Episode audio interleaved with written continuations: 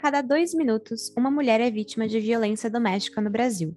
Por dia, 180 são vítimas de estupro.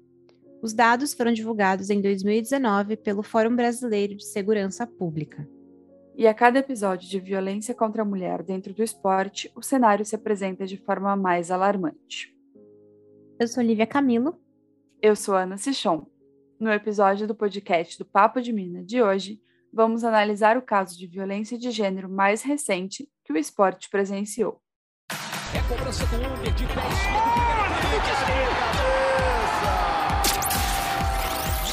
Não há palavras para descrever o gol de Marta!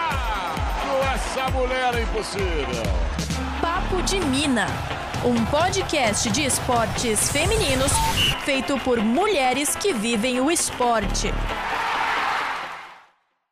A assistente de arbitragem Marciele Neto foi vítima de agressão durante a semifinal do Campeonato Capixaba entre Desportiva Ferroviária e Nova Venécia. A auxiliar recebeu uma cabeçada do técnico da Desportiva, Rafael Soriano. O treinador protestou contra o apito antes do fim do primeiro tempo, partiu para cima da bandeirinha, agredindo verbalmente e antes de desferir o golpe. As câmeras mostraram o momento da agressão, que viralizou nas redes sociais, no entanto, este é um retrato da realidade que muitas mulheres vivem no Brasil, e muitas vezes sem testemunhas. De certa forma, o ambiente do futebol apenas segue reproduzindo as violências que o gênero feminino já sofre fora das quatro linhas. Diariamente são as agressões sobre com, com as mulheres. É, eu, eu acho isso extremamente triste. Quando a gente fala de violência contra a mulher, nós temos aí a questão do feminicídio, que é algo muito sério. Esta é Renata Ruel, ex-bandeirinha e comentarista de arbitragem dos canais esportivos da Disney. É, a questão da arbitragem em si hoje, do futebol em si hoje, a gente vê muitas agressões ocorrendo. Eu falo isso o tempo todo. Não está tudo bem no futebol e não é só em relação à arbitragem. A gente tem visto aí o que o Flamengo sofreu, o Bahia tendo uma bomba no seu ônibus, o São Paulo passando por isso no final do ano passado, o Grêmio e outros clubes aí. Então, no futebol não está tudo bem há algum tempo. Infelizmente, a impunidade reina, né? E, e essas coisas acabam acontecendo cada vez mais. Agora, em relação à mulher, é, é assim: a gente já viu o árbitro ser agredido no futebol, infelizmente a gente já viu. Mas um, uma mulher quando ela é agredida no futebol, e não é a primeira vez, a gente tem que deixar isso claro, e não é só no futebol, no futsal já aconteceu também, é, choca ainda mais, né? Eu falo que eu sou contra qualquer tipo de violência, mas quando a gente vê uma mulher sendo agredida, passando por isso, na verdade, eu, eu falo que o futebol é um ambiente meio que insalubre, se a gente for pensar assim porque é, é o, um dos poucos ambientes que as pessoas estão ali trabalhando. E quando eu falo trabalhando, é justamente os jogadores, os treinadores, a arbitragem, os jornalistas, né? Os jornalistas também passam por isso quando eles estão ali no estádio e que eles são xingados o, o tempo todo, que eles são ameaçados o tempo todo. É, é um, um ambiente que o trabalhador, vamos dizer assim, o trabalhador, ele não tem realmente segurança. Ele não tem segurança.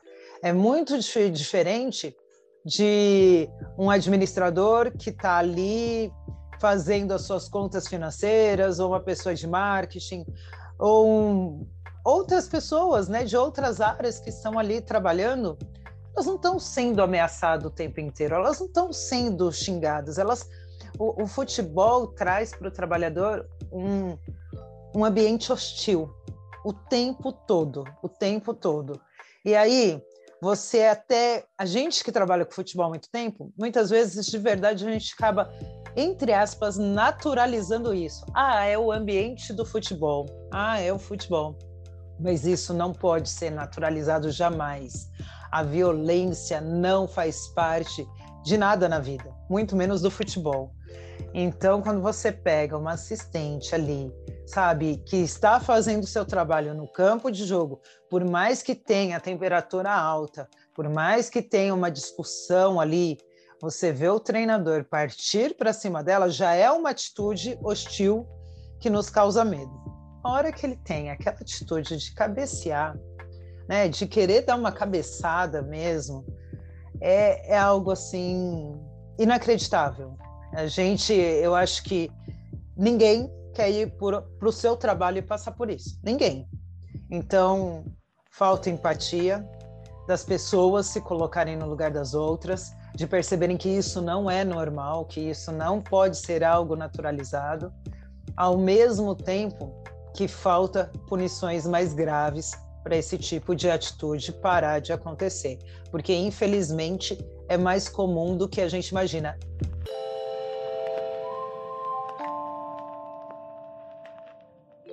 Danila Ramos, árbitra do quadro da Federação Paulista de Futebol, contou já ter sofrido ameaças dentro de campo e enfrentado situações em que temeu por sua integridade física. Nós, mulheres, né, quando estamos aí no, no campo de jogo, enfim, acho que em qualquer segmento, né, eu acho que a cobrança, ela é dobrada, né, referente à, à mulher, o papel da mulher em qualquer profissão. No campo de jogo, é, acho que o preconceito ainda ele é muito grande. Tem pessoas que não têm um, um, respeito pelo profissional, né? As pessoas elas julgam muito, né? E assim, o jogador pode errar um passo, o jogador pode errar um pênalti, o jogador pode errar um, um gol cara a cara com o goleiro. Mas o árbitro, se ele tiver um erro que seja mínimo, ele é cobrado assim de uma forma muito agressiva, de uma forma que não deveria ser assim, né? Mas assim, eu acredito que em outros países né? A cultura é diferente. Eu acho que o respeito vai acima de tudo, mas infelizmente aqui no nosso país é, é muito complicado. Tanto, acho, tanto pro, no, na área profissional, um árbitro que atua na, na, em jogos profissionais, quanto um árbitro que atua na, na várzea, né? Que atua em jogos de amadores. Então é muito complicado. Já passei por situações muito, muito constrangedoras, né? Onde é, já tive quase, já fui quase agredida, né? Em, em, algum, em certo momento. As pessoas não, não entendem, né? Mas já passei por situações complicadas. Ah, teve uma, uma situação que ia, eu saí até escoltada, foi de americana, mas não foi por minha culpa. Foi por causa de um outro. Um outro rapaz da comissão da arbitragem. É, a torcida não, sei lá o que aconteceu, eu não sei se ele acabou é, xingando um integrante da torcida lá, e aí acabou gerando uma confusão e a gente acabou saindo escoltados, mas é, já passamos por situações bem complicadas. Esse último episódio que ocorreu, né, com a assistente, né, é, o, ca o cara ainda, com toda a filmagem, ainda falou que, que não agrediu e que ia entrar com uma com um processo contra a, a, a bandeirinha, né? Isso é inadmissível. Eu acho que isso em qualquer lugar, né? seja no campo, seja em qualquer outra área que a mulher esteja, eu acho que o respeito tem que tem que tem que ter, né? Papo de Mina. Os dados mensais de feminicídio no Brasil entre 2019 e 2021 indicam que houve um aumento dos casos entre os meses de fevereiro e maio de 2020, quando houve maior restrição nas medidas de isolamento social por conta da pandemia de Covid-19. Em 2021, a tendência de casos seguiu muito próxima àquela verificada no ano anterior à pandemia, com média mensal de 110 feminicídios. A pesquisa de opinião Violência Doméstica e Familiar contra a Mulher, 2021, realizada pelo Instituto Data Senado, em parceria com o Observatório da Mulher contra a Violência, mostrou que 68% das brasileiras conhecem uma ou mais mulheres que já foram vítimas de violência doméstica ou familiar enquanto 27% declaram já ter sofrido algum tipo de agressão por um homem. De acordo com os dados, 18% dessas mulheres agredidas por homens convivem com o seu agressor diariamente. O próprio treinador, né? Ele saiu falando que ela estava querendo se fazer de vítima por ser mulher. Então, olha que ponto a gente chega. Sabe, você está sendo agredida, você está sendo hostilizada, e, e você está se fazendo de vítima. Pelo amor de Deus, você não. É, é, por ser mulher, né? Você está se fazendo de vítima por ser mulher. É muito longe disso, muito longe disso.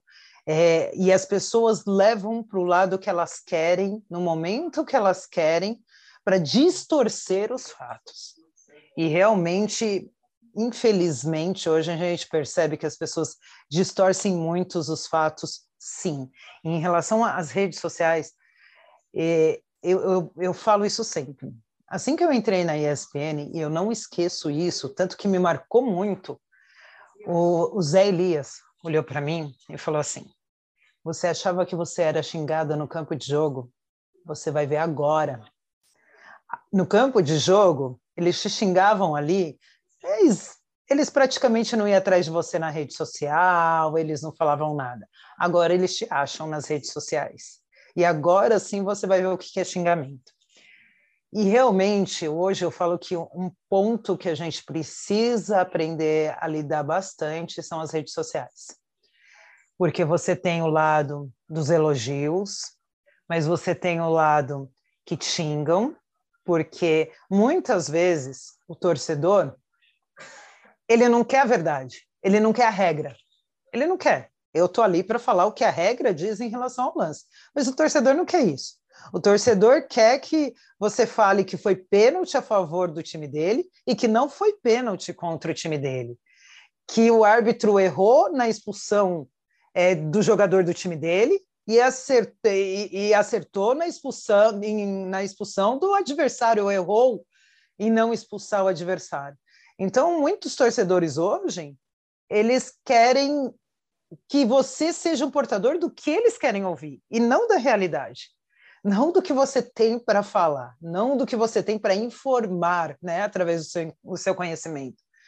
E aí, a, as redes sociais hoje, muitas vezes é terra de ninguém, né? Você tem agressões absurdas e eu vou falar por mim.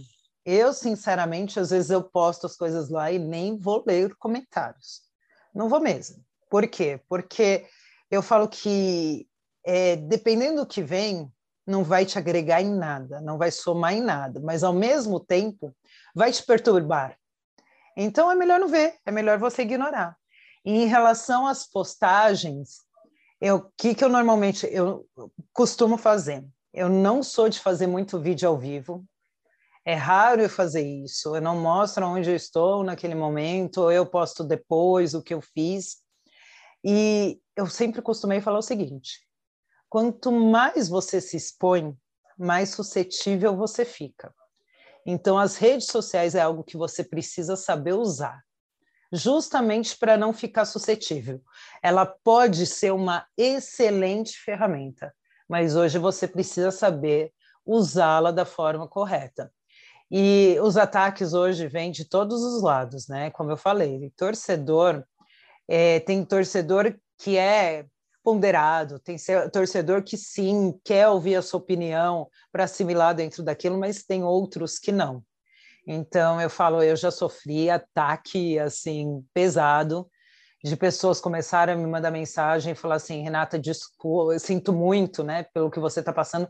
E eu vou te falar, eu nem sabia do que estava passando porque eu não olhava as redes sociais. Aí depois eu falei, eu falei para minha sobrinha, falei assim, Lê, entra aí e olha o que está acontecendo. Que se for algo muito grave, aí eu tenho que tomar providência. Se não, eu vou largar. Ela olhou, não, não tem, tem muita gente, tal, tem uns ataques, mas não é nada fora da realidade, entre aspas, né? Porque isso a gente também tem que falar, como falamos no começo. A gente normaliza muita coisa que não é para normalizar. Papo de Mina. Mulheres que vivem o esporte. A punição para Rafael Soriano, no entanto, não condiz com a gravidade dos atos praticados pelo treinador contra uma colega em exercício de sua função. Ele foi suspenso preventivamente pelo Tribunal de Justiça Desportiva do Espírito Santo, TJD, por um mês, com a possibilidade de pegar um gancho de 180 dias no total. É, eu acho que não temos punição, né? Por isso que isso, por isso que acontece muitos fatos com as mulheres. Nós temos uma, Maria, uma lei Maria da Penha, Porém, tem muitas mulheres que são é, elas não têm a coragem, né, de, de, denunciar, enfim, tem vários fatores, né, que acontecem, mas eu acredito que se tivesse uma lei bem severa, né, uma lei onde a pessoa sentisse na pele, né, é, fizesse com que ela tivesse a consciência, porque o cara que agrediu a bandeirinha vai ficar 180 dias, 180 dias, daqui a pouco ele está aí fazendo outra cagada dessa novamente. Então, assim, é, é inadmissível, né? O que nós o que nós, que nós estamos vivenciando, né? No futebol não é isso, né? Futebol é, é alegria, é, é, é um esporte assim que assim é imensurável, né? O, o que o que, que o que te traz de emoção o futebol, mas é, é difícil, é difícil tanto para a mulher, né? Estar nesse meio é complicado.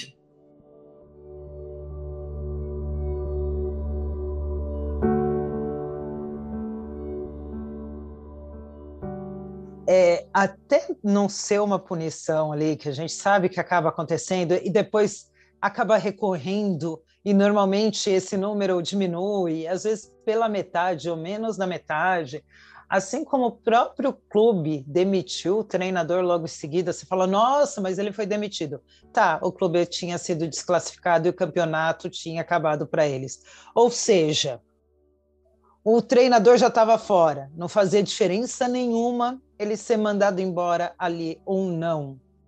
Então, assim, é, a gente precisa de punição severa, punição exemplares, punição que as pessoas realmente olhem e falam assim: olha, primeiro que na verdade você por si só, não é através de uma punição, tem que saber que isso não é coisa que se faz.